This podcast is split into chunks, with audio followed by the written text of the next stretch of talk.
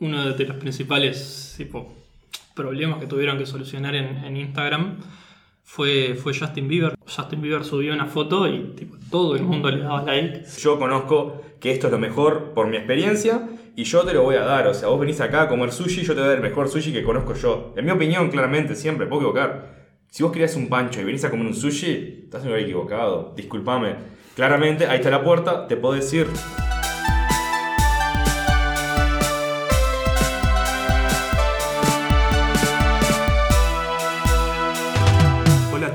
Bienvenidos al nuevo capítulo de Talking Roots by Rootstrap, donde hablamos de tecnología y el mundo del software. Soy Mario Souto, trabajo como desarrollador aquí en Rootstrap y lo voy a estar acompañando en este episodio en el que vamos a debatir sobre la actualidad de tres lenguajes de programación, particularmente Python, Ruby y Elixir. Para ello estoy acá con tres invitados que van a tomar el rol de representantes de estos lenguajes y vamos a debatir y discutir sobre la actualidad de los mismos. Tengo aquí a Bruno Besoli, programador Ruby, eh, aficionado, se podría decir, a Elixir también. ¿Cómo estás, Bruno? Exactamente, muy bien, Mario. Gracias por invitarme. Por favor. Eh, también tengo aquí a Khalil de Lima, programador Python. Khalil, un gusto. Bueno, muchas gracias por, la invitación. Y, por último, eh, alguien ya conocido, Federico Agripa, programador Ruby también aquí en Bootstrap. ¿Cómo está, Fede? Bienvenidos. Gracias, Mario. Muy bien. Eh, antes de comenzar con el tema de hoy, ¿le gustaría hacer una pasada y cada uno nos cuente en qué anda en la actualidad. Eh, eh, ¿Están aprendiendo algún lenguaje, alguna tecnología, algún libro o charla que se hayan enfrentado en los últimos días que les parezca interesante compartir?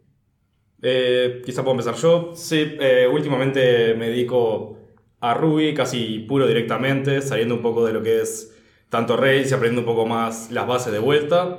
Eh, quizás una charla interesante a la que he vuelto últimamente es de Sandy Metz, para mí una ídola, que es Nothing is Something, que habla básicamente de Null Object Pattern, de cómo muchas veces no deberíamos usar el chequear tanto nulos, sino hacer objetos que lo, encapsulen y tengan comportamiento.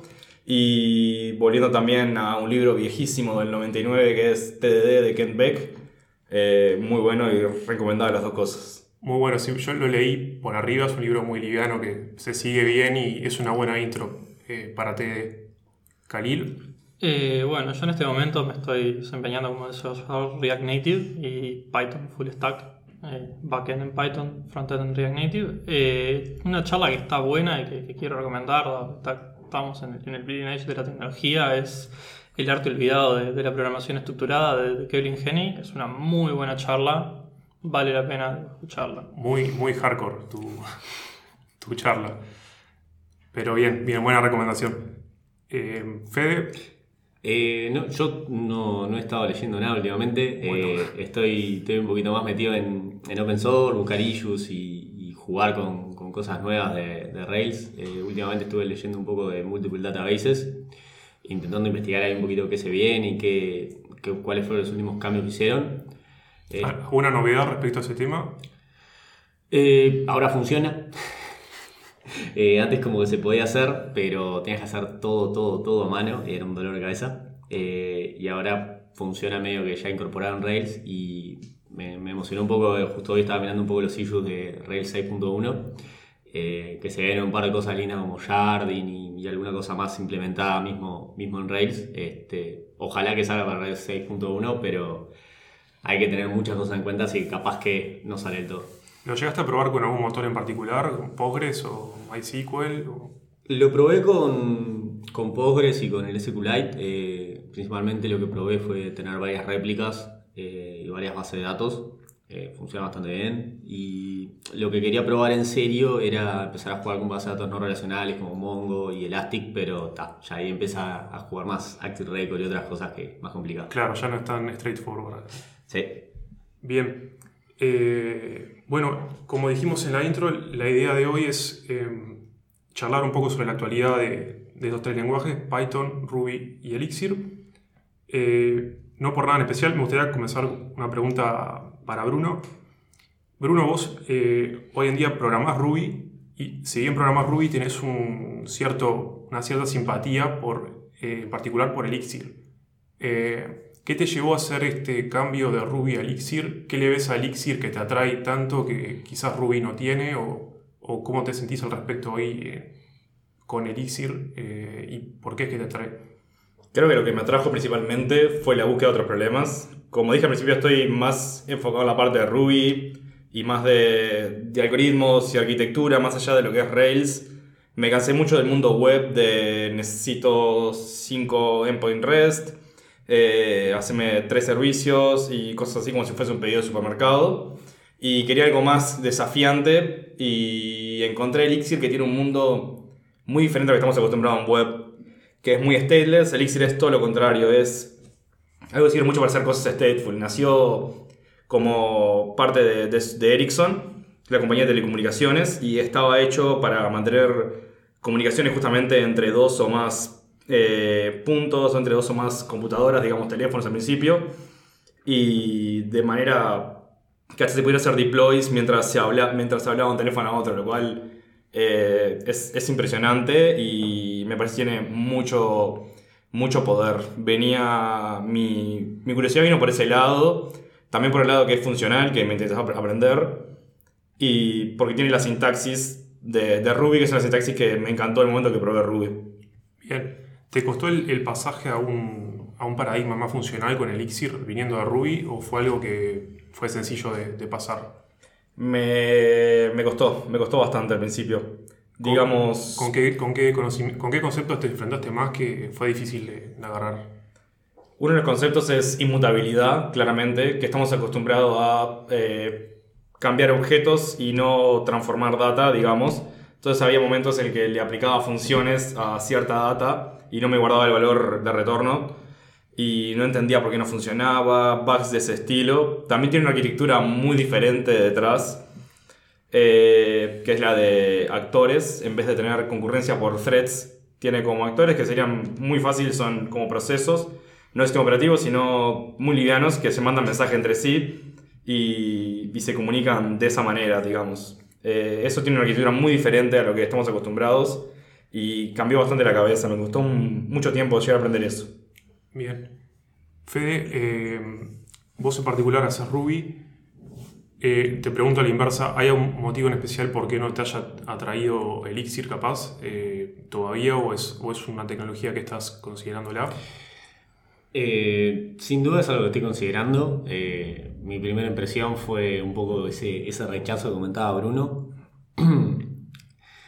Eh, y básicamente eh, me había pasado del mundo de Rails a aprender algo frontend que es React. Eh, y un poco lo que mencionaba Bruno de actores y todo eso, me suena muy parecido a los reducers de React. Este, la inmutabilidad, volvemos al mundo de JS. Como que me lo asocié un poco a cosas que no eran tanto de backend. Capaz es un concepto erróneo, pero es como la primera impresión. Este, pero sin duda es algo que tengo en el de entrar a, hacer un proyecto en Elixir eh, y probarlo antes de realmente poder opinar eh, si es algo está bueno o no está bueno, o me gusta o no me gusta. Bien. Eh, Khalil, algo que eh, para cambiar un poco hacia, hacia Python, ya que venimos hablando de, de Ruby Elixir, algo que me, me, llamó la atención a mí particularmente, que es un fenómeno que todavía no, no, no logro entender bien. Eh, Python ha crecido mucho en los últimos años, este, capaz que es medio, medio flojo mi argumento, pero las, encuestas indican que ha crecido mucho, que está siendo muy adoptado. Eh, como programador Python, que lo ves desde, adentro, ¿por qué te parece que, se está dando esto? ¿Lo atribuís solamente a Machine Learning o, es algo, le ves alguna otra causa? Y principalmente en realidad me parece que Python lo que tuvo suerte, ¿no? O sea, si vos en realidad, por ejemplo, googleás las estadísticas de búsqueda de, Google, nada más de, de, Python y de cosas relacionadas a Python, eh, vas a ver, por ejemplo, que es bastante distinto a lo que pasó con, con, Ruby, que cuando salió Rails tuvo un boom en el que se despegó y después de ahí empezó a caer. Y Python no, Python desde que salió, más allá por los 2000, por ahí, eh, fue creciendo de a poquito, a poquito, a poquito. Y para mí lo que tuvo de suerte fue que se metió en el nicho de gente que capaz que no le interesaba programar, o sea, necesito resolver un problema con herramientas computacionales, pero no me interesa programar, o sea, no, no quiero ser un programador. Y esa gente empezó a hacer cosas para Python y eso terminó en que después había cosas para Python hechas. Como había cosas hechas, la gente lo usaba más porque tenía, podías importar básicamente la solución a tu problema y de vuelta, si no te interesa programar, importar la solución a tu problema, es más o menos lo que pasa en Machine Learning y vos te encargas de hacer la, la matemática. Y tal, una cosa con eso de Machine Learning también que decís es que Python es un mundo mucho más grande que, que Machine Learning. De hecho, yo, por ejemplo, sé Python y no sé Machine Learning. Claro. O sea, vos ves que agarró fuerza dentro de eh, gente que utiliza la programación como una herramienta y no como un fin en sí mismo, capaz. Exactamente, y tal. Eso no quita que, no- que- que haya muy buenos programadores Python, ¿no? Claro, Pero tuvo como una, una gran recibida de la comunidad porque era un lenguaje sencillo, fácil de usar, no, no hay que compilar, que las alternativas en esa época, o sea, allá cuando empezó no eran tantas quizá, con, con ese tipo de facilidades, es multiplataforma, corre en Windows, corre en Linux, corre en Mac. Y vos tenés, te llevas tu script de Python y mientras sea más o menos estándar anda en todos lados y todas esas condiciones juntas me parece que dieron cabida para que el lenguaje fuera creciendo y, ta, y tuviera un crecimiento sostenido. Muchas universidades, por ejemplo, también lo usaron como el lenguaje para enseñar programación porque no es un lenguaje complejo de aprender, no tiene Sí, un creo, compilador. creo que en Norteamérica el, el defecto es, eh, por defecto se enseña con Python, me parece. Sí, acá, o sea, en general se utiliza, o sea, no como el lenguaje principal, pero lo ves durante la carrera cuando necesitas hacer algo. Por ejemplo, en teoría de lenguajes en facultad, se utiliza un lenguaje que es fácil de aprender para soportar un curso que, que es mucho más denso, que es el curso de teoría de lenguajes. Bien. No, no, no te quiero pinchar todavía con Python 2 y Python 3, ya, ya vamos a ir para ahí. Eh, una pregunta para los tres que me gustaría hacer es, em, yo lo que veo es que muchas veces en los productos más enterprise, eh, generalmente se, la opción por defecto se vuelve Java. Hay mucha, vez, hay mucha gente que mucha gente que ahora está probando con otros lenguajes como por ejemplo Go y Rust. Eh, ¿Les parece a los tres que puede haber una opción para que Python se empiece a devolver este, este lenguaje nuevo para productos más grandes quizás? Por ejemplo, que aquí- de aquí a 5, 10 años, cuando alguien tiene que considerar hacer un producto más grande que sabe que va a ser usado por mucha gente, de repente diga, bueno, ¿por qué no hacerlo en Python en lugar de hacerlo en Java o en Go o en otra cosa? Bueno, Instagram es un producto bastante grande y está hecho en Python, ¿no? O sea, por Claro. ejemplo, y usado por bastante gente. Y en general, o sea, me parece que lo que tienen todo ese tipo de, de lenguajes, incluyo a, a Ruby sobre todo, es que está la, la concepción esa de que como que el lenguaje es lento, eh, Sí. que en el caso de Java y eso, por ejemplo, capaz que no está.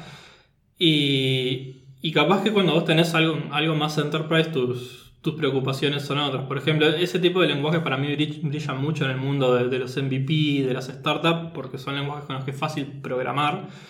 Entonces, si yo necesito validar una idea rápido porque quiero salir al mercado antes que, que mi competidor, capaz que no, no me importa qué tan bien programado, qué tan rápido esté la aplicación, mientras yo estoy antes que él y yo vendí antes. Bien. Y, ta, y en, en una aplicación más de, de corte de enterprise, capaz que importan otras cosas como la seguridad, como, como otro tipo de cosas, que no es que Python o Ruby o esos lenguajes no las tengan, pero hay que trabajar un poco más y en los otros vienen como garantidas de cierta manera. Sí, el el otro día en una charla con un cliente me pasaba eso, que me, el- el- la persona me decía, eh, no, no, porque fíjate, porque algo más enterprise, eh, yo quiero algo como .NET, me decía.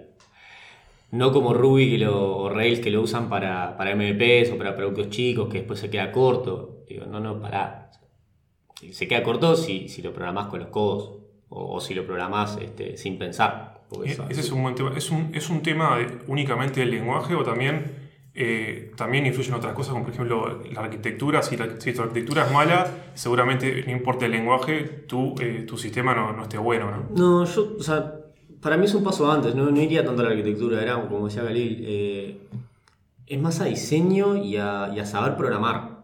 Si vos agarrás y mirás cualquier respuesta en Stack Overflow, mirás cualquier guía, copias y pegás y listo, no vas a ver un montón de cosas que puedes mejorar de código, de diseño, de cómo armar los objetos, de cómo armar la arquitectura, etcétera eh, cómo haces un join, cómo haces un include. Hay mil y un cosas. eh, meter un n más 1, es muy fácil meter un n más 1 en Rails este, si no sabes programar y si no le prestas atención. Entonces hay muchas formas de que tu código no performe. Claro.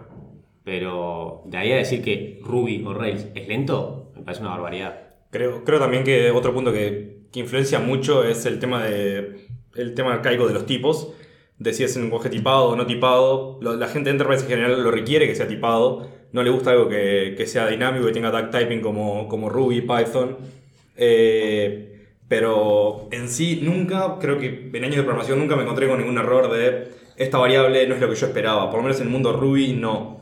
Eh, no es por Ruby en sí, sino por la, la idea de hacer test que tenemos en Rails ya inculcada desde que haces Rails New y tenés un framework de test arriba para hacer todos los tests. Eh, Sí, además, además de eso es o sea, probar lo que haces. O sea, si llega algo a producción es porque la cagaste en otro lado, no es porque el lenguaje es malo. Sí, yo creo que está, está esa- eh, creo que es cierto esa concepción que, que decías vos, Bruno, que en el mundo de Enterprise que si se, si se usan tipos es mejor o es, eh, o es menos factible que hagas errores a que si no usas tipos. Que sí, claramente tenés el tema del compilador que te chequea muchos errores, pero si vos acompañás todo eso con una batería de test que te respaldan, es muy difícil que, que errores tontos, como por ejemplo una variable que tiene un tipo que no es, lleguen a producción, digamos. Y lo feo es que también muchas veces la gente piensa que el compilador reemplaza los tests. Estaba, por ejemplo, el mundo de Elm, que es una alternativa a JavaScript. Fede se agarra la cabeza. Sí, tengo, tengo, tengo flashback de guerra con, con él. Pero lo divertido es, viendo una charla de Elm, eh, que mencionaba mucho el tema del compilador y cómo ayudaba, cómo ayudaba, pero nunca mencionaba los tests. Y está muy bien, o sea, nunca vas a tener un problema de, opa, yo esperaba un, un int y me llegó un string, pero si le llega un int y haces la cosa equivocada, las reglas de negocio están mal, el bug es todavía peor. O No, sea, claro, me parece mucho en el mundo de Enterprise pasa eso también. Y he visto mucho, sobre todo .NET, que estoy bastante, bastante cerca por gente que conozco, por facultad. eh, hacen test muy unit testing y nunca llegan a probar el total de la aplicación. Yo me siento 100% confiado del código que hago en Rails, eh, muchas veces, sin siquiera correr el servidor, sin tener que probarlo. Simplemente eh, test, TDD, termino de hacerlo, tengo 100% de coverage, estoy completamente seguro que funciona, funciona, pusheo y listo. El problema del frontend. Siempre. Bien. Khalil, eh, vos mencionabas que, eh, que en Instagram se usa, se usa Python y Django. Yo creo que hay una charla a la, a la pasada. Eh, ¿Sabés de algún problema de, de performance que hayan tenido o alguna estrategia que hayan utilizado para, para, manejar, para manejar Django a ese nivel? Sí, eh, hay una charla muy buena que es la da Carl Mayer, es un tipo que trabaja ahí en Instagram. Que Es la, es la charla que hablan de la, de la foto, perdón que te interrumpí, de la foto de Justin Bieber. Sí, es- esa misma. Que el problema que cuentan es justamente ese. Ellos, uno de los principales tipo, problemas que tuvieron que solucionar en, en Instagram fue, fue Justin Bieber, que era tipo un early adopter de, de Instagram. Y ellos tenían lo- los likes en, en una base de datos. Y el tema es que tipo Justin Bieber subió una foto y tipo, todo el mundo le daba like. Sí, se le prendían fuego a los servidores. Sí, básicamente, y ta, tuvieron que, que escalarlo, o sea, tienen una versión, la, la charla esa es vieja, ahora deben haberlo actualizado, pero en ese entonces tenían una versión muy tocada de, de Django 1.8. Y sí, o sea, tipo, lo que tiene de bueno Django en general para mí es que te da todas la- las baterías para, para hacer esas cosas, pero si vos necesitas extenderlo un poco más, no, no es difícil, no es difícil reemplazar un módulo por otro y en ese sentido ta, podés cambiar algo por tu solución más a medida. Otro ejemplo que, tuvieron ahí a ese nivel es que cuando ellos están desarrollando, eh, recargar, hacer un archivo, editar un archivo, eh, demora dos minutos en levantar el servidor de vuelta cada vez que, que introducís un cambio ahí. Sí. O sea, probando en tu máquina, ¿viste? Estás trabajando, localhost, bueno, guardás el archivo, dos minutos para que levantes el servidor. Y ta, era medio difícil desarrollar con eso, entonces lo que hicieron fue una especie de, de chequeo estático de, de los archivos para saber qué archivos recargar y qué archivos no en vez de, levantar todo. Esas cosas, por ejemplo, son problemas ahí de... Bien, ya que estamos en Python, quería ir ahora sí al, tema de que hay muchos memes en la vuelta de Python 2 y Python 3. ¿Qué, qué fue lo que sucedió ahí? ¿En qué, en qué estado se encuentra esa migración? Eh, ¿Cómo fue que, que pasó es, esa como desmacheo entre versiones de Python? Y eso, qué problema, tema polémico. Básicamente lo que pasó ahí, por lo menos a mi entender, fue un- una subestimación de- del uso que tenía Python 2 en, en la vida real No, sacaron... no se esperaban el éxito que, que tuvo. No, o sea, básicamente había mucho más gente que, que usaba Python 2 de la que esperaban. Y Python 3, el otro error que tuvo, que en realidad error a medias, porque para mí era una decisión que en algún momento había que tomar, es que no es retrocompatible con Python 2, básicamente. O sea, vos tenés un código Python 2 y no te garantizo que corra en Python 3, pero no es que, que corra con errores o, o no te garantizo que corra bien, no te, no te garantizo que puedas ejecutar ese archivo. Claro. Y esa migración no es del todo automática, no había herramientas para hacer esa migración de manera correcta. Y el tema es que vos tenías empresas a veces que tenían codebases de, de años, ¿no? O sea, tipo, estamos hablando tipo todo lo que programé de acá 5 años y que lo Sí, uso y que hay, mis hay que tirarlo y hacerlo de vuelta. o, o cambiarlo y con el riesgo de mantener dos codebases al mismo tiempo y tengo que seguir sacando features porque mis clientes me siguen comprando a mí y mi, mi código está en Python 2. Claro.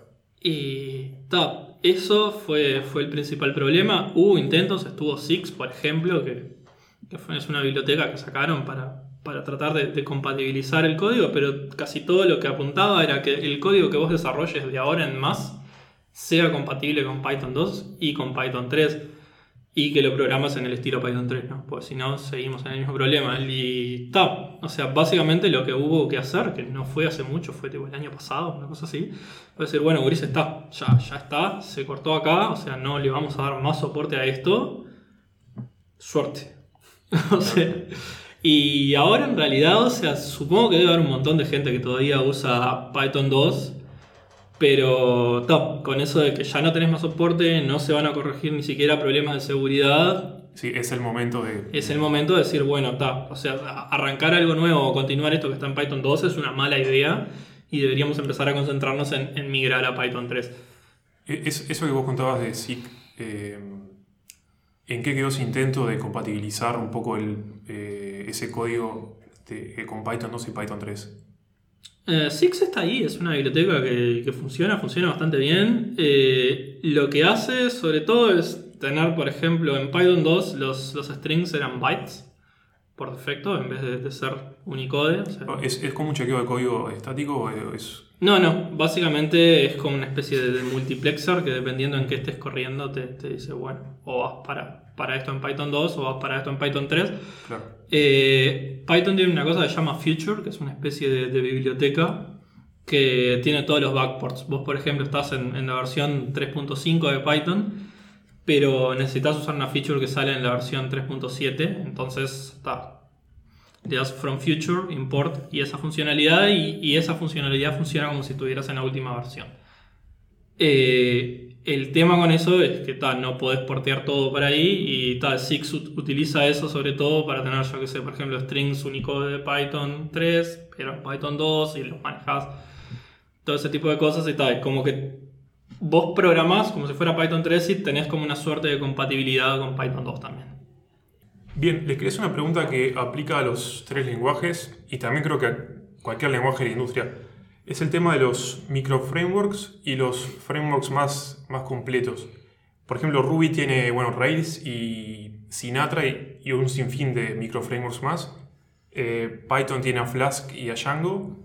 Y Elixir tiene a Phoenix y uno que googleé que se llama Sugar, por ejemplo. Eh, quería saber qué opinaban ustedes, eh, microframeworks sí, no, de qué lado están, qué, sensación tienen con estos, con estos eh, paradigmas. Eh, yo estoy muy a favor de los, de los grandes frameworks. Me parece que solucionan muchos problemas comunes que vas a tener en el futuro.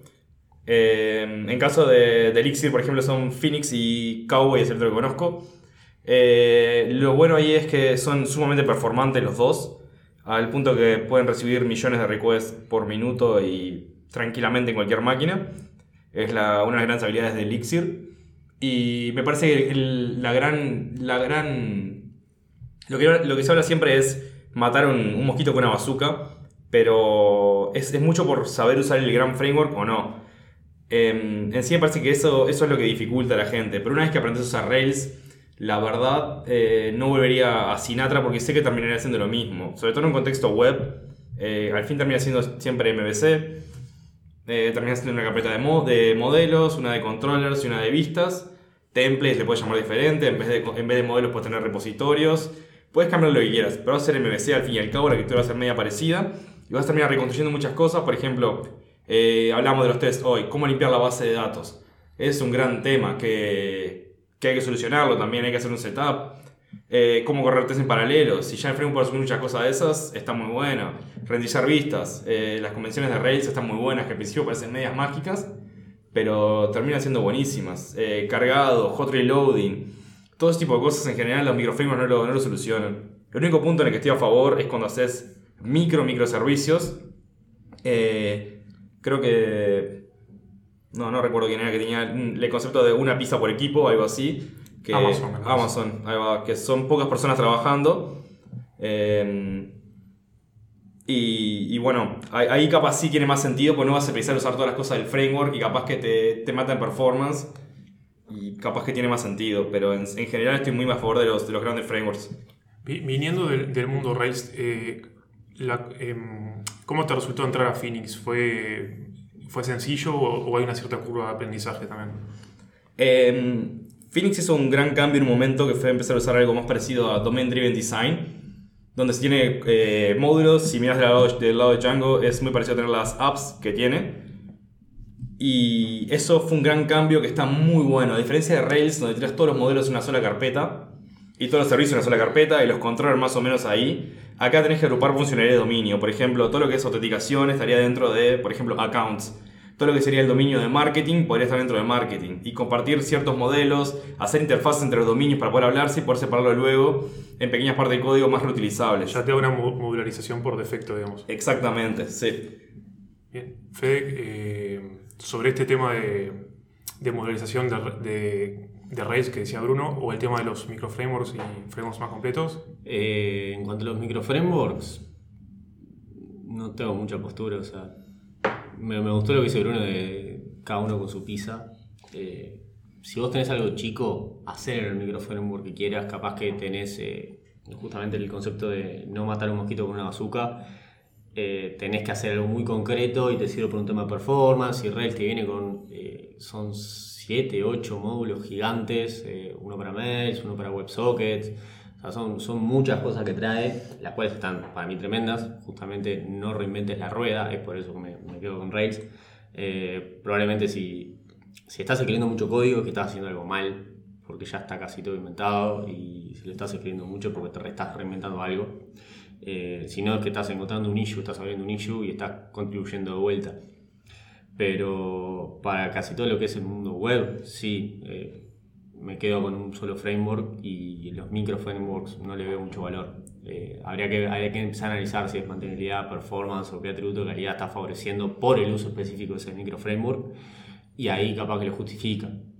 Eh, llevado a eso de, bueno, ahí tenés como microservicios capaz, si querés, o engines, que son los, las apps que decía Bruno dentro de Rails. Eh, me parece que es un debe que tiene. Está el concepto de engines, que es la, modul- la modularización, pero no está muy fácil de usar, implementar e integrar a una app que vos ya tenés. Eh, hoy Es- en día... el, lo- el- el tema, perdón, el tema de los engines Rails es un poco el, el approach que tomó Phoenix para modularizar. ¿Es pare- similar o no necesariamente? El de Rails es más bien, más allá de cómo adaptas, cómo modularizas el código, también lo toma como mini librerías cada una, perdón, bibliotecas, Gracias.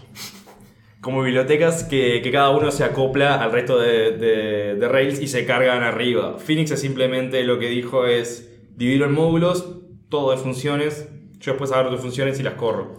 Simplemente eso, es una manera muy sencilla de, de hacerlo y viene por defecto hecho. es como más independiente. Exactamente, sí. A diferencia de, los engines de Rails que son bastante más acoplados y sigue siendo Rails. Lo de Phoenix es Elixir puro la parte que te toca de Business Logic. Lo cual está bueno porque la puedes mover a otro lado Claro.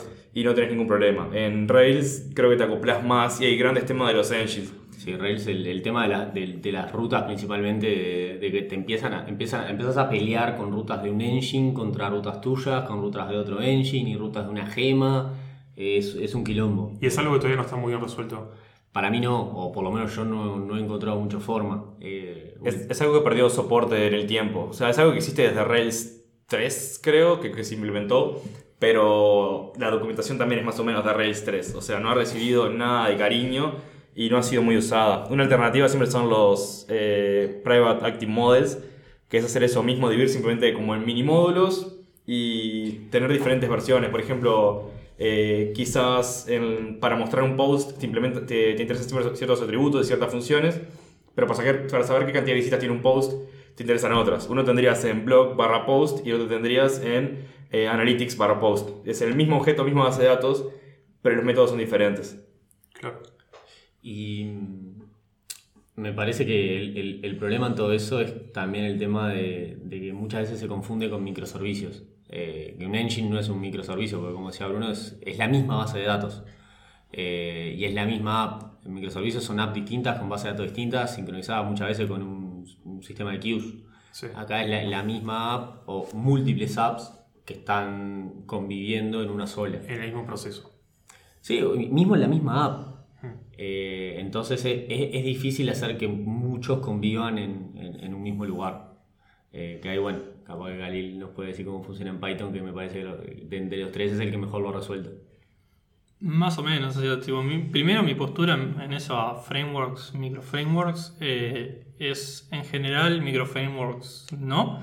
Depende mucho de, de tu caso de uso y de cómo diseñes también tu, tu aplicación, ¿no? Eso es algo que, que importa. Yo había leído un artículo hace relativamente poco que, que era sobre cuándo no usar Rails para tu aplicación Polémico. polémico, pero daba un par de, de piques interesantes y que en realidad eran más bien externos a, a Rails, sino a ese tipo de, de frameworks en general para mí, y se puede extrapolar perfectamente a cosas como Django.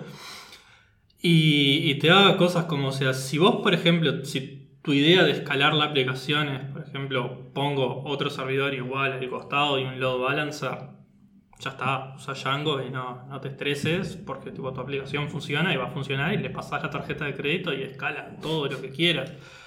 Así cualquiera. El tema es que, claro, si vos, por ejemplo, tenés una parte de la aplicación que querés separar y escalar por separado, eso con Django, por ejemplo, ya no es tan trivial de hacer. Tenés que empezar a partir la base de datos, te, empezás a parecer más a lo que decía Fede de, de microservicios con bases de datos independientes, corriendo de manera distinta. Y ahí capaz que en algunos casos sí te rinde usar un micro framework de esto porque o necesitas performance o no es tan grande. Eh, otra cosa que daban, por ejemplo, ahí es que decían que Rails, y yo opino que, que Django también cae en la misma bolsa, eh, es un framework que, que está pensado para una codebase mediana o grande con un, con un equipo chico a mediano que la mantiene.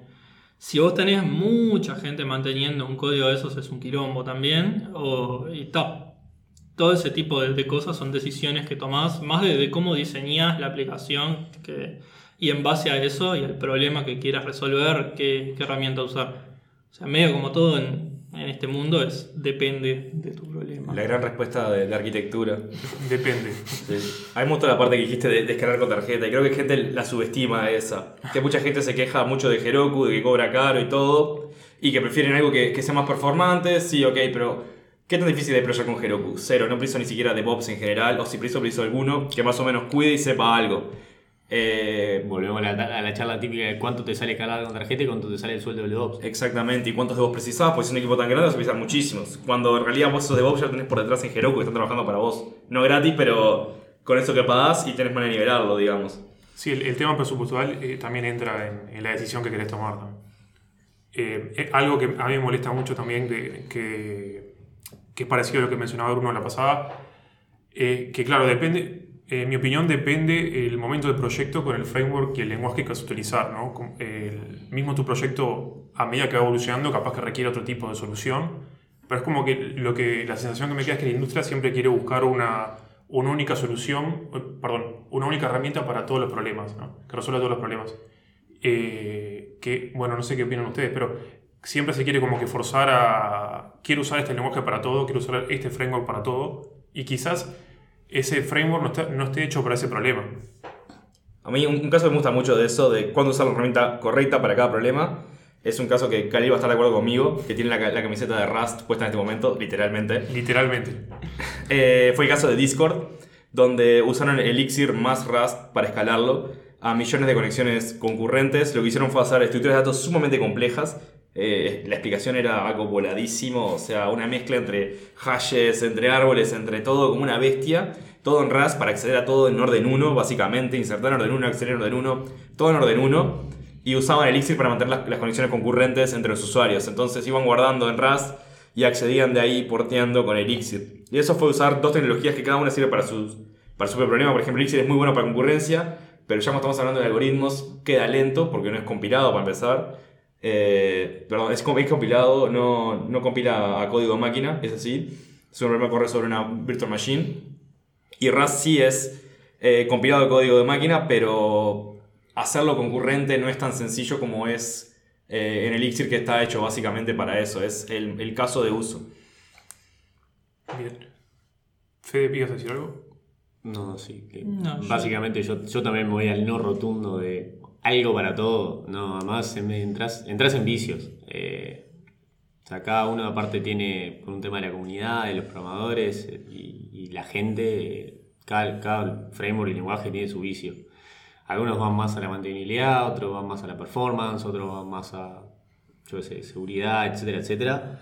Eh, tenés que salir un poquito de- del lenguaje de siempre para darte cuenta de cuál es la mejor solución para cada uno y poder tomar una buena decisión, como el caso de Discord que comentan. Decir, va, esto, sí, lo puedo implementar con Rails, lo puedo implementar con, con Django, con Python, con lo, que, con lo que se me antoje. Pero es una buena decisión. Eh, capaz que demoro seis meses en aprender a usarlo, eh, Rust, o en aprender a armar una estructura, pero eh, lograron algo en orden 1. Lograr eso, algo en orden 1 Rails complicado, no te va a salir. Khalil.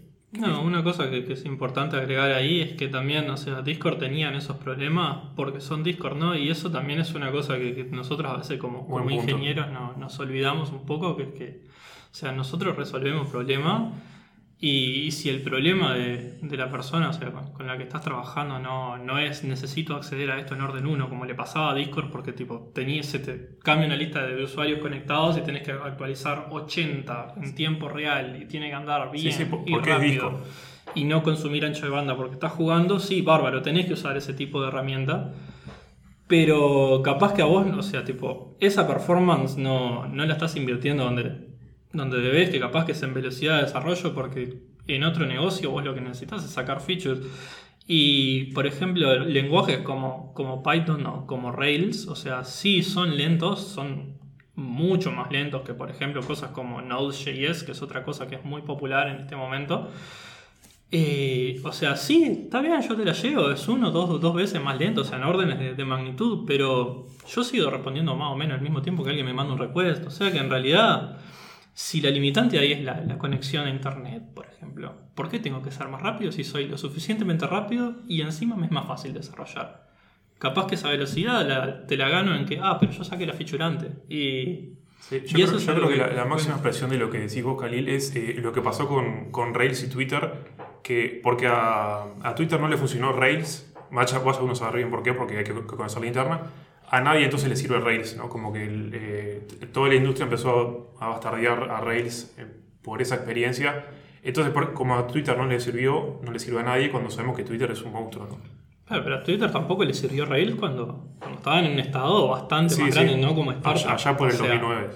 Claro. Eso es otra cosa, o sea, cuando tenés el mundo entero como tu cliente, sí, capaz que no te sirve Rails así nomás y tenés que, que elegir otra solución. Y es razonable porque tenés otro problema, ya tu problema no es tener una gran user base, llegar a muchos lados, tipo, tu problema es que eso ande bien y ande rápido con esas, con esas dimensiones. Claro, no es que tenés que sacar muchas features y precisás algo, desarrollar rápido, precisás desarrollar tres o cuatro cosas que anden bien. Claro, la idea ya, ya la validaste, sí, ya está.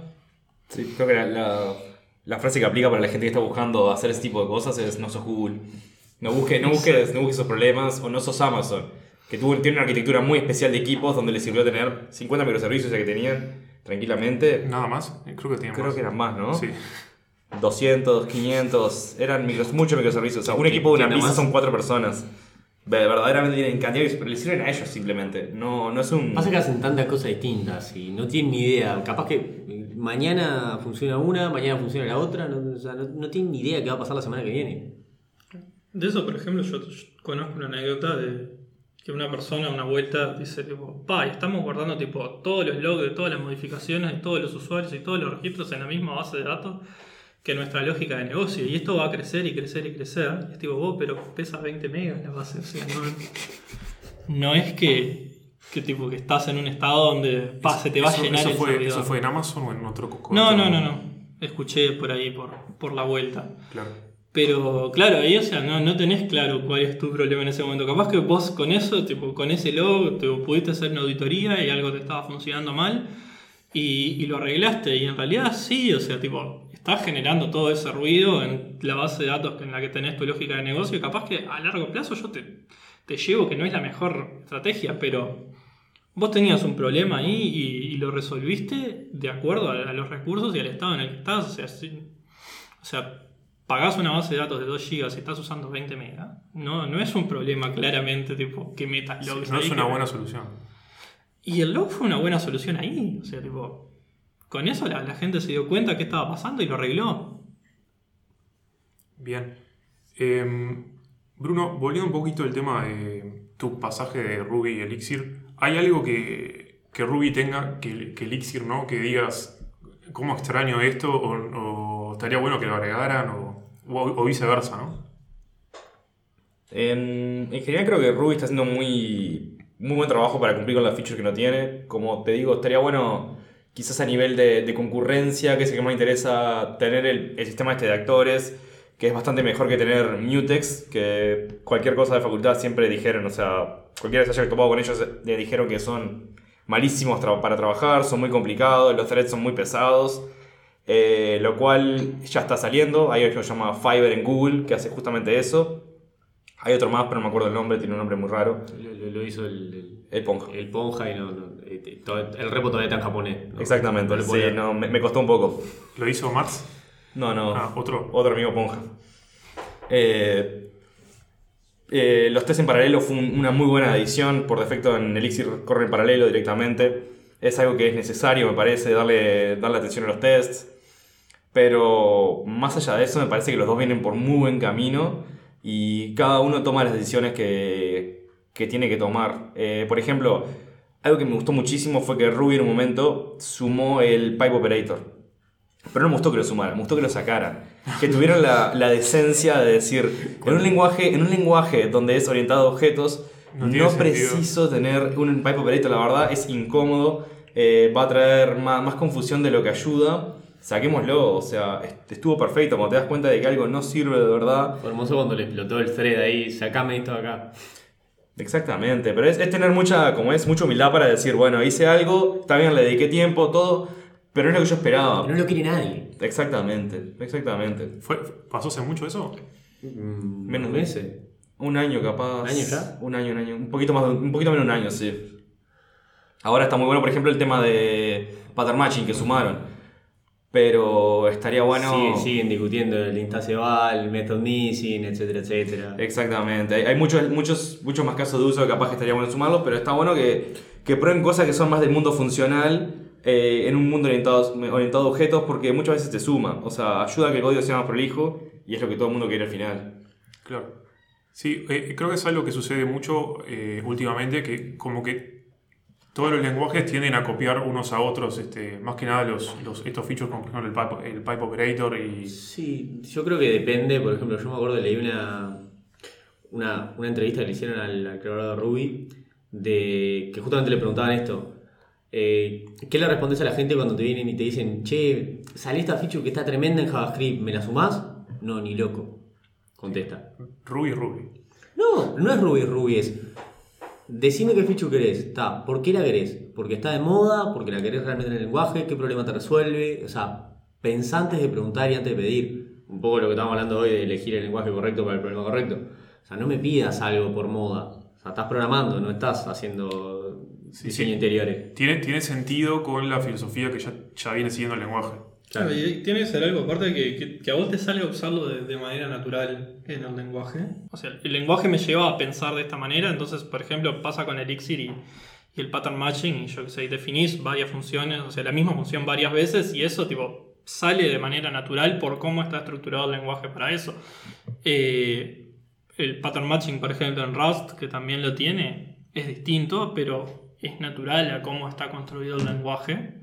Y eso para mí es lo que no tenés que perder ahí. O sea, tipo, si vos mañana me decís, pa, quiero meter arrow functions en, en Python, no. O sea, O sea, que, claro, ¿qué te, qué te suma la ROM function? tenés- o sea, capaz que podés mejorar la sintaxis de las lambdas que ya tenés, tipo que le falta un poquito todavía, y, y tener algo similar, pero usar las construcciones que ya tenés, porque están ahí y están, y están buenas, y, si- y hay gente que está acostumbrada a escribir así y a pensar de esa manera. Cada lenguaje tiene su propio, su propio encanto, digamos. Pero además, o sea, no tenés que eh, intentar eh, convertir como si estuviéramos jugando a Age of Empire con el macaquito y lo, lo, lo, lo, lo, eh, al, al, al de JS para que venga a programar en Rails. O al de Elixir para que venga a programar en Rails. Es, estás programando en Rails, ¿no te gusta? Ahí tienes otro lenguaje, andá a otro lenguaje. Claro, hay, hay chiquicientos lenguajes. Es- ese es el gran omakase de DHH. eh, También. Que es lo que hablaba, es vos a un lugar de sushi, siguiendo con metáforas japonesas, tenés un, un- un menú que es omakase, que directamente vos confías en el chef para que te dé lo que él piensa que es mejor. Eh, me gusta un framework grande también que sea opinionado. Como es Rails. Lo que dijo DHH es, yo conozco que esto es lo mejor por mi experiencia y yo te lo voy a dar. O sea, vos venís acá a comer sushi, yo te voy a dar el mejor sushi que conozco yo. En mi opinión, claramente, siempre, puedo equivocar. Si vos querías un pancho y venís a comer un sushi, estás en lugar equivocado. Discúlpame. Claramente, ahí está la puerta, te puedo decir. Eso surgió mucho de ese tipo de discusiones, de que la gente quería mil features, que no, no me gusta para este lado, a mí me gusta para aquel, no sé qué. Y bueno, por eso es, eh, no se discute más. Este es mi framework, o por lo menos yo lo estoy liderando, las decisiones las tomo yo. Y, y básicamente le- les voy a dar lo que me parezca que sea mejor. Para loco convenciones fueron lo mejor. Es algo que es muy discutido hasta el día de hoy. ¿Cómo no te deja ir para un lado o para otro? Mentira. Igual últimamente está empezando a perder. Con DHH, DHH está muy dedicado a los negocios. Está más para la, para la plata que para. Para los mails. Ahora- está, para, está para los mails y no para, no para programar Ruby. Bien. Eh, estamos, bueno, creo que fue una charla muy linda. Estamos medios eh, pasados de tiempo, me parece. ¿Quieren cerrar con algún mensaje en particular eh, ustedes? Yo tengo que promocionar a, a- a mi Elixir, que, que es el menos conocido. Está bueno darle una chance y ver algún video. Tiene muchas cosas interesantes. Capaz que como último dato que está muy bueno es LiveView, que también se viene ahora con Stimulus Reflex en, en- en Rails, que es una buena manera de programar con WebSockets. En vez de hacer request response y cambiar el, el estado en el servidor y que el frontend haga una mímica de ese estado. Está Eh, Puppet en Django también, que es la misma idea. Eso es algo muy bueno que está viniendo y me parece que va a cambiar mucho el paradigma en el que programamos. Yo pensaba, por ejemplo, también, si se acuerdan, antes se programaban muchas aplicaciones de consola y cuando vino la web destruyó completamente todo lo que se había hecho hasta el momento. Eh, también estaba pensando hace años pensando de que eso nunca más va a pasar. ¿Para qué estoy programando tan bien si al fin y al cabo, no sé, escondiendo bases de datos y escondiendo implementaciones y cosas de esas y la web no va a cambiar? Y eh, cabe sí. la chance de que cambie muchísimo en los próximos años y de que todo lo que hayamos hecho les cambie como le pasó a esa gente, que básicamente fue un paradigma a otro nada que ver. ¿Por, por qué decís eso que puede llegar a cambiar la, la web? ¿Por algo en particular? Básicamente porque si vos tenés una web más, se llama algo así como stateful web, que en vez de tener vos request response, mantenés siempre un socket conectado. Eso hace que vos tengas que tener todos, todos los usuarios conectados al mismo tiempo. Lo cual requiere un lenguaje también que, que mantenga eso. Es una cosa que me, que me llama Elixir. Es uno de los pocos lenguajes que puede mantenerte 2 millones de conexiones simultáneas sin cerrar ningún socket. Eh, en Rails creo que con dos morís. 5 creo que es el default de Puma, pero sí, es un gran Dale. leve. Cinco, cinco usuarios en la aplicación. Eh, y es una manera muy buena de programar, muy, muy rápida, que se ha perdido en el último tiempo. O sea, del rapid development que teníamos en Rails se ha perdido porque ahora tenés que hacer una API más un frontend, lo cual tiene otras ventajas, pero tiene esa desventaja. Y es algo que se podría volver a ganar y algo que te hace cambiar cómo pensás, pues no pensás más un MVC, o más bien lo puedes hacer bien al MVC, que tenía otro patrón al principio que era más de observer y no tanto ahora como que pide un lado y te iba el otro. Sino cuando hay cambios yo te los puedo pushear directamente, entonces siempre puedes estar con la, interfaz actualizada al 100% y no tenés que estar haciendo polling y cosas del estilo, digamos. Es algo que, que incluye mucho más cosas y que está bueno darle una chance. Eh, Sí, yo creo que, o sea, amerita una, una oportunidad ahora Elixir. Eh, al principio estaba un poquito reacio por la, por la forma de escribirlo y que no le veía mucho el caso de uso. Ahora, con Stimulus y un par de cosas más, es como que apareció un caso de uso y apareció algo interesante para hacer. eh, y de vuelta, es en ciertos casos que vos tenés que pensás que podés tener mucha cantidad de usuarios, y capaz te conviene hacer un MP en eso o probar ya directamente en, en Elixir. Pero no considero que tenga el nivel de madurez para decir, bueno, a partir de ahora, como se va a venir todo con Elixir, hago todo con Elixir. No, no te apures. Claro. Otra cosa también es que la web cambió mucho desde lo que era cuando salieron Rails y Django, sobre todo, que son más o menos de la misma época. Sí. O sea, creo que son tipo 2009, una cosa así, por ahí. Eh, la web en temas arquitectónicos cambió un montón, o sea, y la filosofía de qué es una web, o sea, y la web en general, o sea, no, no qué es una web, qué es la web en general cambió. O sea, en ese momento vos pensás que en realidad la mayoría de, de las aplicaciones en una web que tenía eran básicamente un servidor y un montón de, de navegadores o algún tipo de, de aplicación que, que pedían datos. Sí, y era casi todo O sea, Enterprise también. Sí, sí, pero era eso, o sea, o, o vos o mantenías una conexión por VPN, una cosa así, tenías una base de datos, o si no, tenías una aplicación basada en, HTML, CSS, con alguna lógica de, de servidor, que lo que hacía te, te comunicas a través de, un request y un response. Ahora con todo el tema de, de las apps, de- del tema de- del Internet of Things también, que es algo que, se está moviendo bastante, eh, vos tenés una web mucho más descentralizada, donde vos en realidad tenés un montón de dispositivos al mismo tiempo que se están comunicando en tiempo real, que hacen un montón de cosas.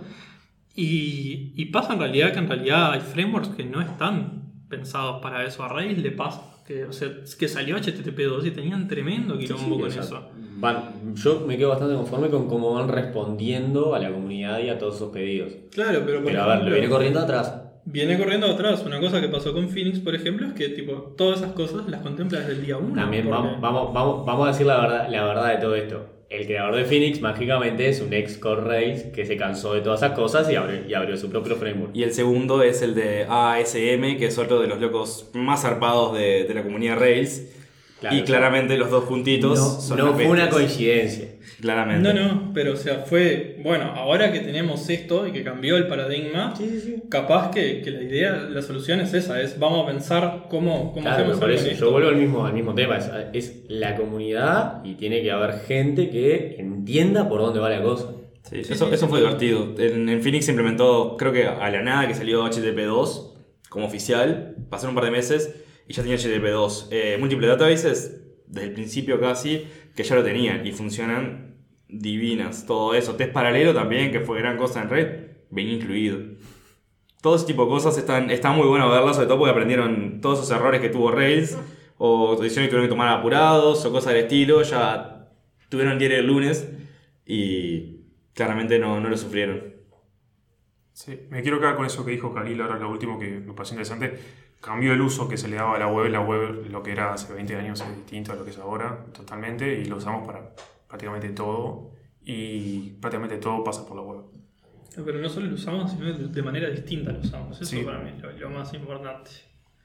Totalmente, estoy 100% de acuerdo. Bien, eh, bueno, esto ha sido todo. Un nuevo episodio de Talking Roots. Espero que les haya gustado. Obviamente el feedback es siempre bienvenido. Nos pueden escribir a info.rootstrap.com. Y bueno, un gusto tenerlos a ustedes tres eh, en este episodio. Gusto nuestro. Bueno, muchas gracias.